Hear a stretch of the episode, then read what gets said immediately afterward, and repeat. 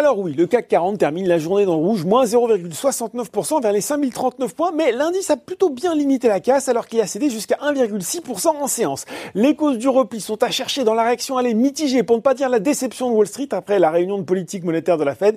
Une Fed toujours très accommodante, hein, mais préoccupée par la vigueur de la reprise américaine, inquiétude légitime d'ailleurs, hein, alors que les statistiques économiques du jour ont plutôt déçu. Le Dow Jones recule en tout cas de 0,11% à 17h45 vers les 28 002 points et le Nasdaq de 1,12% vers les 10 927 points. Si on parle maintenant valeur sur le marché français, en tête du SBF 120, Virbac a brossé les actionnaires dans le sens du poil. Le spécialiste de la santé animale a publié de très bons semestriels marqués notamment par un résultat opérationnel courant en progression de 33% à 79 millions d'euros. Il a par ailleurs relevé ses prévisions annuelles, estimant que son chiffre d'affaires devrait ressortir dans le haut de la fourchette communiquée jusqu'à présent de moins 3% à 0%. La marge brute d'exploitation devrait-elle se situer entre 12 et 13% à périmètre réel et tout constant. Derrière, ça rebondit pour les valeurs du tourisme avec Air France, KLM et ADP. Airbus et Safran est aussi à bien orienter sur le CAC 40. À noter la hausse de 14,6% sur le SRD de General Electric alors que son PDG a déclaré qu'il visait désormais un free cash flow positif au second semestre. Et puis le groupe Synergie est grimpe lui aussi de 14%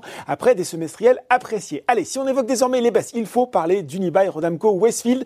La foncière souffre alors qu'elle a annoncé hier un grand plan de refinancement qui comprendra une levée de fonds de 3,5 milliards d'euros. Le plan prévoit aussi de modérer les sorties de cash liées aux dividendes, soit en recourant à un paiement en action, soit en diminuant le taux de distribution de façon à économiser 1 milliard d'euros en deux ans. Victime collatérale de cette annonce, Clépierre recule de 8%. Et puis la route reste difficile pour Forcia, l'équipementier automobile qui souffre lui aussi depuis l'annonce de modification du contrat de fusion entre Peugeot et FCA. Pour rappel, la redistribution de la participation de Peugeot dans Forestia se fera désormais après la fusion entre les deux groupes pour tous les actionnaires du nouvel ensemble, alors qu'elle devait initialement se faire avant cette opération pour les seuls actionnaires de PSA. Sur le CAC 40, ST Micro, Publicis et Total étaient également mal orientés.